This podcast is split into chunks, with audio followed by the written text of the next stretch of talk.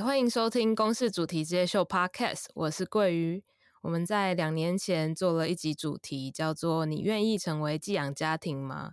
那时候我们透过家福认识了三位住过寄养家庭的孩子，他们被迫离开原本的家，和新的家人一起生活。这一集说不完的故事，我们找回两年前上过我们节目的小童，想跟他聊聊，在这段寄养家庭的童年，对后来长大成人的他产生了什么样的影响。可能有些听众朋友们还没有看过那集节目，我们先请小童跟我们自我介绍一下。好，大家好，我是小童。说先跟你来聊聊你的原生家庭，为什么会让你这么想要逃离这个地方？就是长期会被家暴，然后都会是在就是我叔叔，就是男生长辈不在家的时候，然后就是可能会很像就是会欺负你一下，然后就是有时候会捏你啊，或者是。呃，看你不看不爽，就是会一巴掌过来之类的，这样子。从国小开始就是这样了。然后那时候我爸妈就已经搬离了这个家，然后就把我丢给我阿公这边照顾这样子。然后就是我家家里的所有的事，就是家务事都几乎都是我在出，都是我在做这样子。所以我从小就是会打扫啊、洗衣服啊，甚至还是会还会洗米煮饭这样。爸爸妈妈后来就是离开家，那他们离开家的原因是什么？他们其实欠了一屁股债，就是在外面就是到处借钱，然后意思就是说，我的爸妈，我的父母就是把家里搞得鸡飞狗跳的。那那时候我爸妈就是离开这个家的时候，他是带他们是带着我弟走的，然后就他们一起抚养我弟这样子。那为什么那时候他们没有带你离一起离开？那时候我是到长大的时候，其实这这个问题我一直都觉得很，对我来说也是一个疑问。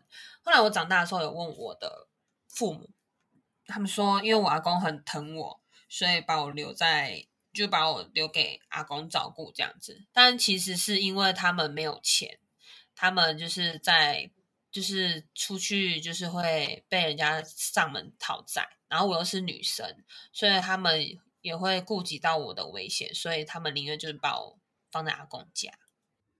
嗯，所以他们在离开之前的时候，跟你的关系是怎么样？他们在离开之前，其实我那时候是跟我爸妈住的时候，我其实是被关起来的，被关在一个房间里面，就是我爸妈还在的时候，然后呃，就是被锁在房间，然后房间就是只有一个尿桶，然后。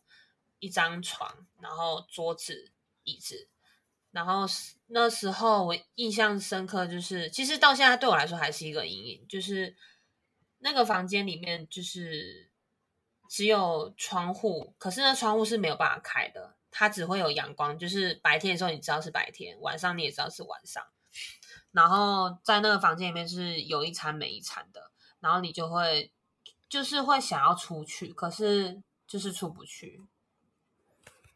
那他们有说为什么要把你关在房间里吗？嗯、我这个问题呢，我早上呃，我之后来长大之后，我有问过我妈妈，然后我妈的回答就是说，呃，因为你都会跑去找阿公，然后就是因为阿公很疼你，什么之类的，叭叭叭，就是，但是就我听起来，我就觉得这这是一个借口，这是这是借口啊，你就是想要把我关起来，为什么不能找阿公？其实我也不知道哎，但听我妈说，就是家里的人都对她不好，这样，就是她嫁过来啊，然后我阿公、我叔叔、婶婶他们都对她不好，嗯，就是这是大人的问题，对啊。那大概是什么？你有印象？大概可能有发生过什么样的事情，或者是大概什么时候开始他们会开始连有更多就是其他家人也开始打你吗？呃，我爸妈不在的时候，他们搬走的时候。应该说，人都会有叛逆的时期，而我的叛逆期是在那个时候。叛逆是什么意思？你那时候有做了什么叛逆的事情？我那时候就是会偷钱啊，然后就会开始会讨价了，然后也会逃学。所以他们是因为就是你做这些叛逆的事情，然后觉得比如说你偷钱，所以他们回来以后发现之后就打你。对。你那时候为什么会想要做这些叛逆的行为？是主要是就是比如说你你那时候偷钱跟就是逃家，你其实是有为了什么吗？就是是为了要离开这个家才做这个行为吗？因为从小小时候我就知道钱的重要性，就是去买东西啊，就大人会教小孩，就是哎，你去买什么买什么，就哦，原来要用钱才可以换到自己想要的东西，所以那时候我就会。就是想要满足自己的欲望，呃，需求，然后我就会去偷钱，因为不知道钱从哪里来。但那个时候就觉得，哎，用偷的比较快。然后再一个点就是想要引起，也有一点是想要引起他们的注意。那你觉得后来，因为你说引起他们的注意，那你觉得他们后来真的有因为这样去想要了解你为什么这样做吗？还是他们就是也没有？其实并没有，结果反而就变成是用打的方式来，就是可能想要教育你说不能这样做。对，因为因为小时候感觉你在原本的家庭里面是算是被忽视的嘛，因为他们其实、啊、呃一开始把你关在一个小房间里面，那时候是怎么会被送到寄养家庭？那时候其实呃，因为我一直逃家，也一直逃学嘛，然后。那时候我爸妈就已经离开我了，可是那时候我姨妈跟我阿公他们就觉得说我已经管不动了，这样，然后就是叫我妈把我带走，这样就一带就是带到寄养家庭，然后就是那时候我印象中是我妈来学校接我，然后而且还在上课中，然后我妈就来学校接我，就回家，然后就是我就回家就看到她就是抓了几个用垃圾袋装的我的衣服。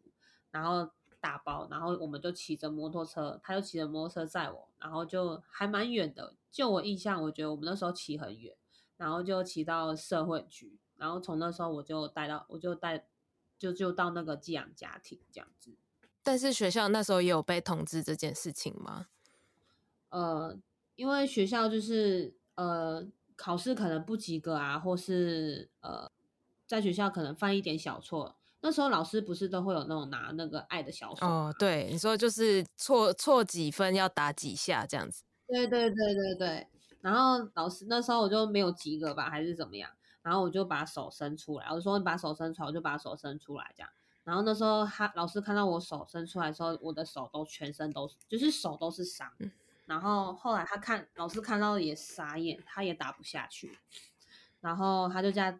那时候他就叫其他同学，就是先回座回座位这样，嗯，稍微拉起来一下，然后他就看到我我的那个全身都是伤这样。那时候学校老师有通报哦，他们有发现就是你有被家暴的情况，然后他们就是有往上呈报。对，其实他们有通报，那个时候好像也是被压下来吧。对，然后是到寄养家庭这一次是呃。因为我的叛逆就是做出一些行为，然后就我姨妈他们就是觉得我管不动了，已经受不了了，然后就请就是请我妈带走，然后可能在那个时候就是有去申请那个家扶中心吧，我也不知道。对，可是那时候我身上还是有伤的。你那时候说的叛逆，然后又做了一些事情是什么事情？有比就之前小时候偷钱更严重吗？哦，有啊，我还拿那个铁锤 去把我阿公的。门敲开，然后进去进去偷钱。那你后来就是你说被通报嘛，然后后来终于有被就是比较正式的处理，然后决定要把你送去寄养家庭以后，你自己知道就当下知道说哦，我要去寄养家庭的感觉是什么？其实我自己当下根本就不知道我要去寄养家庭，而且我也不知道什么叫寄养家庭。所以就是那时候你妈妈把你带去，然后她也没有告诉你说我们现在要去哪里。那时候我妈来带我的时候，我以为她要带我跟她一起生活，在那个当下我以为是这样子。嗯。然后后来就带到社会局，然后就是在以我的画面就把我带到就是一个很大的办公室，然后呃就很多办公桌，然后就要我坐在那边，然后结果后来。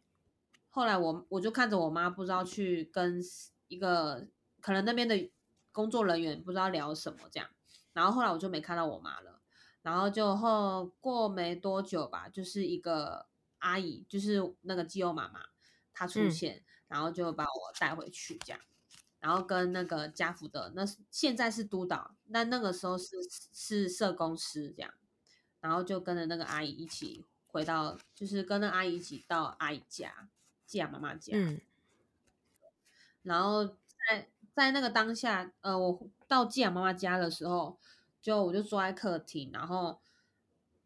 就是那时候的社工师就跟我说，他说你从现在开始就住在基友妈妈家，那你看你要叫她妈妈还是要叫她阿姨这样？然后我就看着看着基友阿姨，就看着基亚妈妈，我就说我就说那我叫妈阿姨就好这样子。所以他其实是有点先斩后奏嘛，我可以这样说吗？就是他当下其实也没有。跟你说的很清楚，他就先把你带到一个新的家庭去了，然后去了就直接跟你说：“哦，你接下来就住在这里喽，然后要跟他们一起生活。”对，其实也不是先斩后奏，就是对我来说，我可能就是，其实那个时候的我，对我来说，我觉得可以离开那个家，去到哪里我都觉得很安全。那你这样子被带去那里以后，你不会觉得就是啊、呃，你原本可能还想要跟。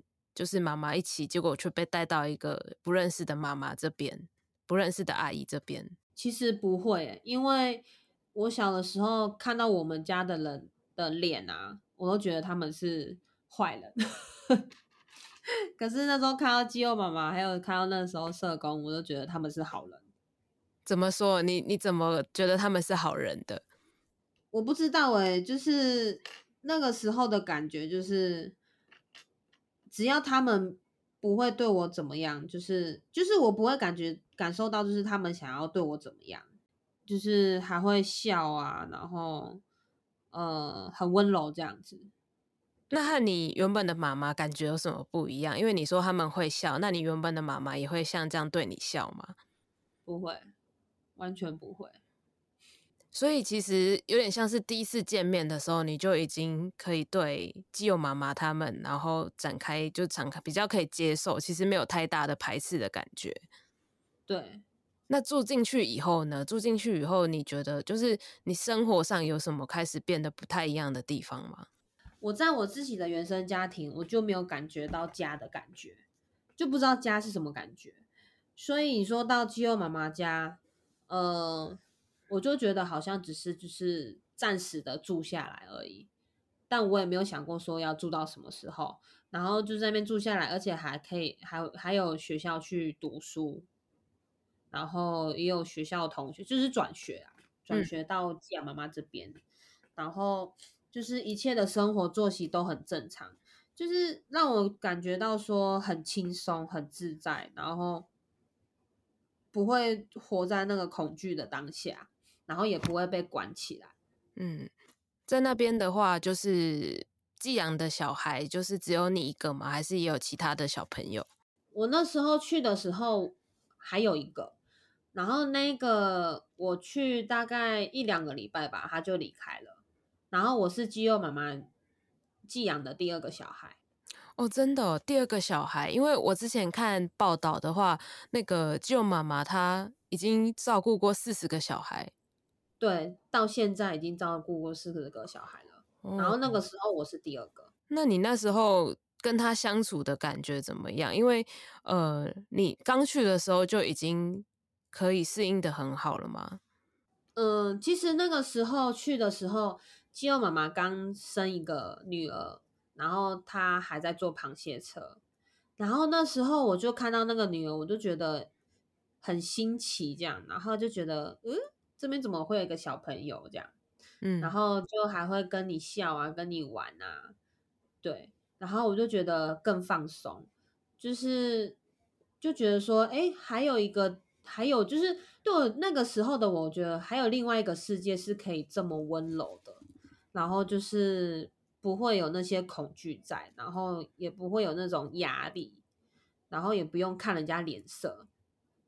所以，那你在那边的时候，还会想到以前的，就是爸爸妈妈或者是阿公啊，其他的家人吗？还是会啊，可是都是不好的时候，就可能有时候在睡梦中，然后可能睡一睡就会吓醒，然后还会哭这样子。那晚上感觉应该都睡不太好。那你有跟就是基友妈妈说哦，你晚上其实会像这样子一直醒来吗？没有，我都没有说。我是一个就是不会把呃，就是自己的情绪啊，或者是自己的想法说出来的。你会想说假装自己其实都没事，然后其实都好好的，不要让基友妈妈担心这样。嗯。我另外一个想问的是，你一开始说你见到基友妈妈的时候，他们问你要叫她妈妈还是阿姨，然后你一开始觉得就是先叫她阿姨，那大概是什么时候开始你就是有把她叫基友妈妈或妈妈？是长大之后，但也没有很常，没有很常叫了，因为就是叫出来也会觉得怪怪的。对啊，因为毕竟不是自己的妈妈。感觉你跟舅妈妈还有其他人都相处得很好嘛？那因为我们都没有提到爸爸，那那你跟寄寄养叔叔的，我这样这样的话好像怪怪的。那你跟这个叔叔的关 关系，就是因为因为感觉我们都一直提寄养妈妈嘛，那我也好奇说，就是因为这个爸爸他对你来说是一个什么样的存在？他他是，其实有一个点就是说，因为我那时候在。在原生家庭不是就有坏习惯，嗯、就是会偷钱啊，嗯、然后会说谎。然后那时候我到基养基友妈妈家的时候，其实也有。对，然后印象最深刻的是，就是呃，基友妈妈就是带我去她参加朋友的结婚，是婚礼是仪式，就是到人家家，然后我好像有偷偷那个眼太阳眼镜吧，还有钱哦。然后结果那个印象我还蛮深的。然后那时候基友妈妈就可能知，就是他们好像知道这样，然后就带我回家的时候就问我，我说我没有。叔叔他就说，你再不说，我就把你抓到警察局。他就真的把我要抓到警察局，嗯、我就开始害怕，你知道吗？我真的会怕。然后就后来就从那时候开始，就是这这个坏习惯就完全改掉了。你所以所以去警察局没有用的是这样吗？呃，应该是说，因为在原生家庭的时候就有那种恐惧，就是你只要对我就是示威的话，我可能就会害怕。然后那时候叔叔就是说，他就要拉着我这样，他就直接把我手抓着，然后拉着我说：“走，带去警察局。”这样我说：“我不要，不要，不要。”然后 结果，然后那时候就吓哭啊，这样他们就是吓吓小孩。长大之后才知道说，以为他们在吓小孩。然后结果后来后来那时候我就坏习惯，那些坏习惯就改掉了，就都没有。哎，可是你在更小的时候，你那时候偷东西的时候，所以他们的反应其实是两个完全不同的反应。就是更在你原生家庭的时候，他们知道你偷东西，然后他们也想教育你，可是他们用打的。对对，然后可是可是因为你说示威就会让你比较害怕，这样他们。对，但是你后来还是会继续，就是这件事情并没有因为就是这个恐惧而停止，但是反而因为警察局就有用了。你觉得为什么会这样？平时平时阿姨跟叔叔就对我很好，然后就突然因为这样子，就是这样子的那个示威有没有？然后我就会我就会吓到，我就会害怕，就是他们不再这样子，就是对待我这样。哦，比较会担心说他们。本来是这么的对你这么好，这么爱你，然后对你非常的温暖，但是可能会因为这件事情不会再继续对你这么好了。你比较其实真正害怕的会是这个。对对对，他们应该不会就是体罚吧？不会像学校那样，比如说你回来啊成绩单，然后就是哎少几分会打几下，会这样吗？不会。那他们在其他时候，比如说。因为因为像这个是一个事件嘛，就是发现你做错事情的时候，他们通常都会怎么教你，跟你说这样子是不对的，叫你抄课文啊，就是写这一题写错就写十遍 之类的。哦，你你说学校考不好的时候就回来写十遍就好了，这样。对，然后要不然就是就是在神明面前就是念经这样。你说希望神明可以让保佑他可以 变聪明一点，这样 很好笑。那你就你记得的，就是你在这个过在寄养家庭的这个过程中，有遇到什么比较大的冲突啊，或者是比较不开心的事情过吗？其实基本上是没有欸。你说冲突不开心，就是我要离开的那一天吧。要回到原生家庭的时候，他们是怎么样的情况下觉得可以让你回到原生家庭了？是是谁跟你说，就是差不多要回去了？就是你去寄养家庭的小孩啊，呃，每个个案都有那个寄养的时间点。就是后来听我阿姨说，是我阿公说要帮我带回去的。哦，那我在想，我我也呃，因为其实像我们在节目的论坛里面，他有讲到说那个顺序嘛，就是、嗯、通常的话，第一顺位会是就是家里面的其他亲属，然后接下来才会是寄养家庭，然后再来才是机构。嗯、所以会不会是有这个可能？是因为你阿公先提出说他想要照顾你，所以你就被带走带回去？有可能，然后你说你那时候知道你要回去的时候，就觉得很难过。对啊，我就觉得我要回到原生家庭。就是其实，在要回去之前，我叔叔婶婶有把我带，就是带回去过，说看能不能适应原本的原生家庭的生活。可是，在那个时候，我们相处都很好，然后就是也很开心，然后他们也会带我出去玩干嘛的。在小孩子要回去。原生家庭之前会先到原生家庭，就是住大概两三天，然后再回来寄养家庭，因为还是受保护保护的状态。嗯，然后在在那时候我回到就是原生家庭，就是跟我叔叔婶婶住了那几天，其实很开心。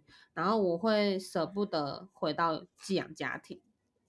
我也想要继续待下去，因为那就是我的家。我那时候当下又觉得那是我的家，然后又是我的家人，为什么我还要回到寄养家庭？嗯，对，其实那时候冲突也是很大，就是你内心还是有一个感觉，你是知道说，虽然就是舅妈妈跟叔叔就是都对你这么好，可是再怎么样都不是真正的家人。对，在你回去以后离开寄养家庭嘛，那你后来还有跟舅妈妈他们保持联络吗？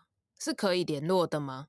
有啊，呃，我会写信，就是阿姨就有跟我说，你可以写信来，啊，有地址，就你让你想要跟我讲什么话，你就写信，要不然就是你打电话来也可以这样。然后在那个过程中，我在家里就是感觉不到就是温暖，然后其实我有一度，就是其实我有去跑去找寄养家庭过，寄养妈妈过。你说就是。中间就是比如说下课的时候，就是偷偷就跑去找基友妈妈，对，然后就有一度就是有去逃家，就是有逃去基友妈妈那边，然后可能睡了一天，起来的时候又被带回家了，然后之后我就逃家之后，我就不太就不太会去找他们了，因为我知道还是会被带回来。你那时候开始逃家是因为你觉得待在家里觉得很痛苦吗？就是没有自由，然后很压抑，然后就是。呃，回来就是什么都要做。那后来呢？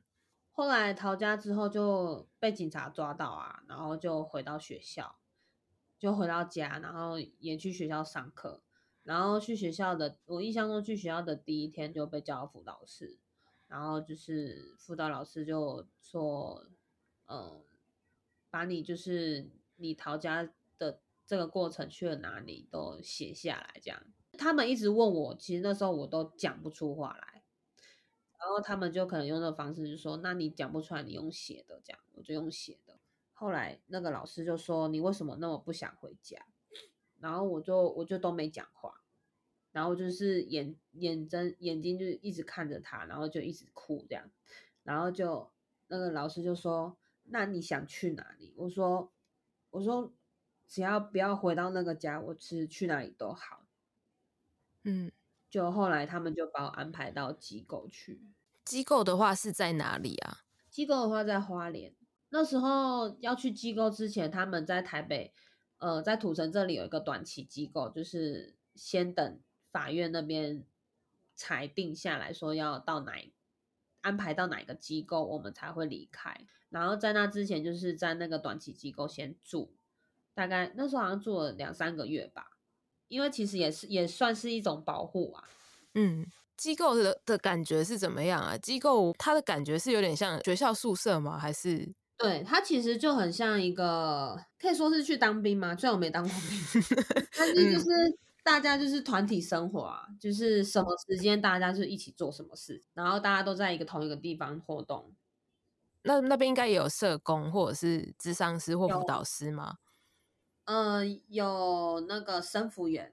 生辅员的角色是做什么啊？就是在监控你啦，真的很像在当兵，这是类似那个每个小孩，就是呃，呃，应该说生他们那个生辅员，你说上下，你说上下以就是上下班的的理论来讲的话，就是他们有白天班跟晚上的夜，呃，晚上班，晚上班就是呃，今天晚上六点上班到隔天的早上七八点下班。嗯，就真的跟当兵一样，有在轮那个夜夜哨的人。对对对对对。然后就是每个每个生服员都有负责的小孩，就是要要知道这个小孩就是呃他今天的状况，然后他今天有没有什么特别的异常，或者是说他在写信，我们连写信出去都要给他们看过盖章哦。然后有、那个、为什么？然后有人写信来给我们，也要被他们看过才可以交给我们哦。为什么？就是怕你在外面就是跟不好的朋友连接啊，或者什么的吧。那他们会会安排一些特别的什么活动给你们做吗？哦，有啊，有时候也会请一些，就是像会教我们美容啊，就是有美容老师会来我们这里上课。然后也会教我们一些，就是教我们做甜点，然后也会有甜点老师来这里上课。然后像也会做一些美发，就是一技之长啊，就是让你有一个一技之长可以学。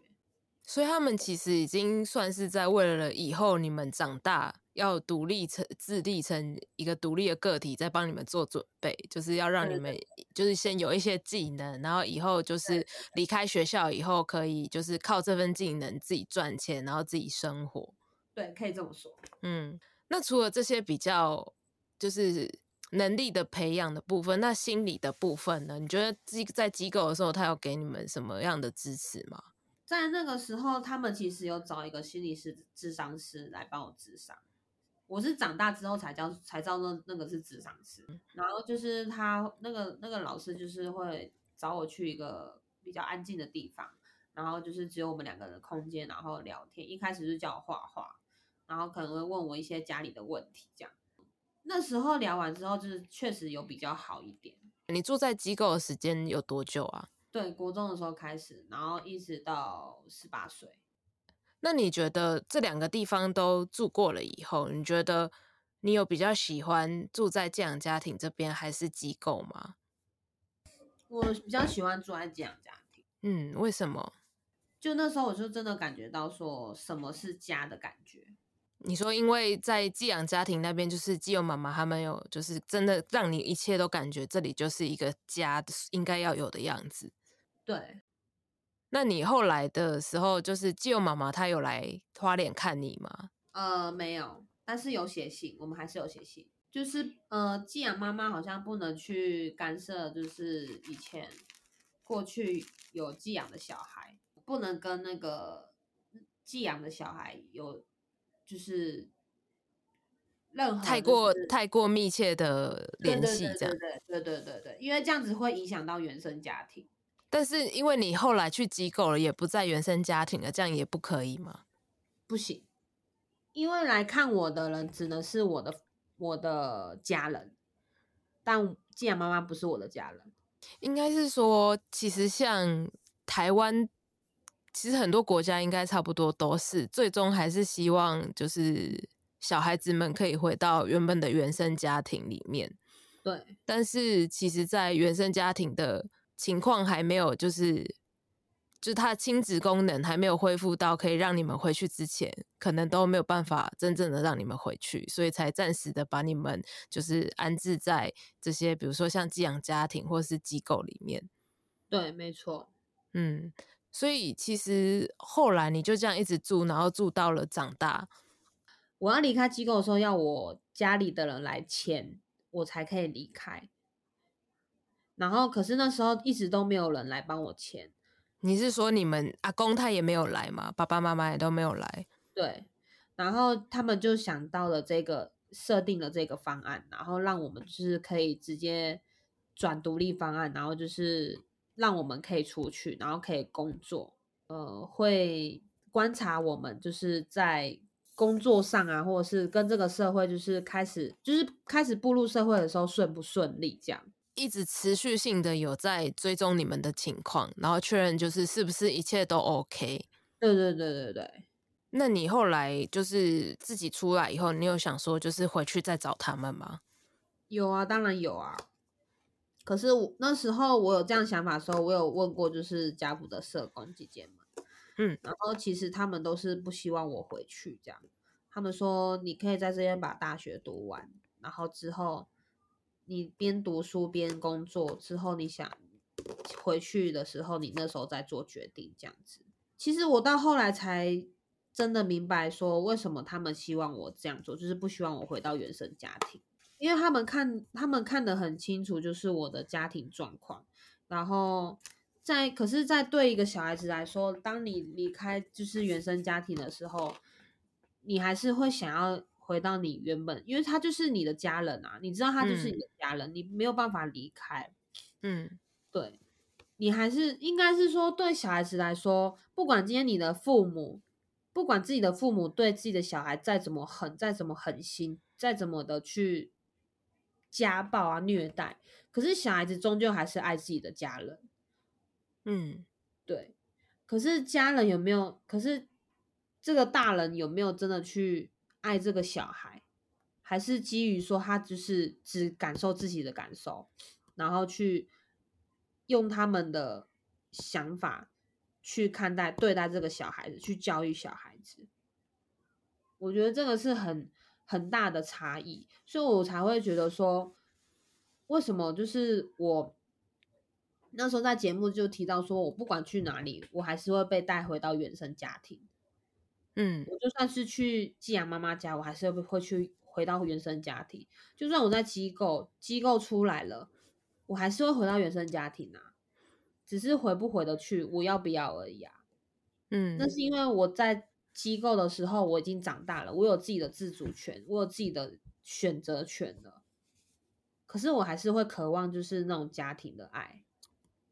这个过程中，就是对你来说，就是如果要说是贵人或者是帮助最大的人，会是谁？我觉得是寄养妈妈吧。你说就是寄幼妈妈？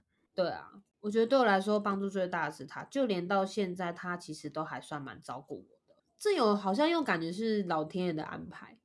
然后那时候刚好找到的房子呢，就在寄幼妈妈住的家里不远的地方，就可能骑个摩托车三三五分钟就到了。然后。我是到了住呃，就搬到这里来之后才发现的，就哦，其实我们连接还是很很紧密的这样子。他到现在也是，像我有时候上班呐、啊，因为呃公司没有煮的话，他就会帮我带便当。哇，这真的是这真的是妈妈在做的事情哎，真的真的，这真的是。那时候基友晚上说啊，你要带便当，我帮你带，这样我说好。然后我就说啊，多少钱我给你这样，然后他就说不用，嗯、他我就在他叔叔面前给他钱，然后 他就偷偷把钱还我，是不是都很爱这样啊？就是 就是都都要说假装有收，但其实都没有收，这样子就是一份一份爱的感觉，就是这样。然后其实我我还是有时候晚上还会去他家蹭饭。我说我今天，嗯、我说今天煮什么，我就故意闪奶就打电话回去。我说今天煮什么，他说煮你爱吃的卤肉啊，可以浇崩啊什么这样。我说好，那我回家吃。所以其实是算中间你们的联络都是靠比较书信比较多，但是你长大以后就是比较没有这个这个限制了嘛，你就是可以就想跟想去找他就可以去找他，想跟他讲话就跟他讲话。对啊，对啊。然后有时候可能那时候我在人在花莲，那时候我其实忧郁症发作的时候。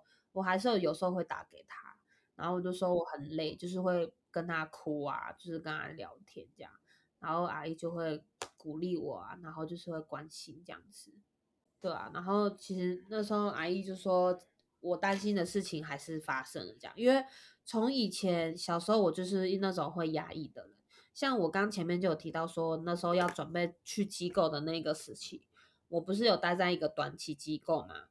对，那时候那。短期机构的社工就跟我，就后来就跟我说，他说每个进来的小孩啊，他们都会先有一个叫什么紧闭室，就是一个小小房间，你会先被关在那里面，就是怕你会，而且那在那里面哦，墙壁都是那种海绵，嗯，就是有那个防护。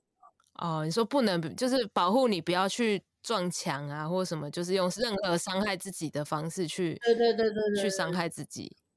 那个社工就跟我说，他说你是进来第一个小孩，唯一不会哭的人。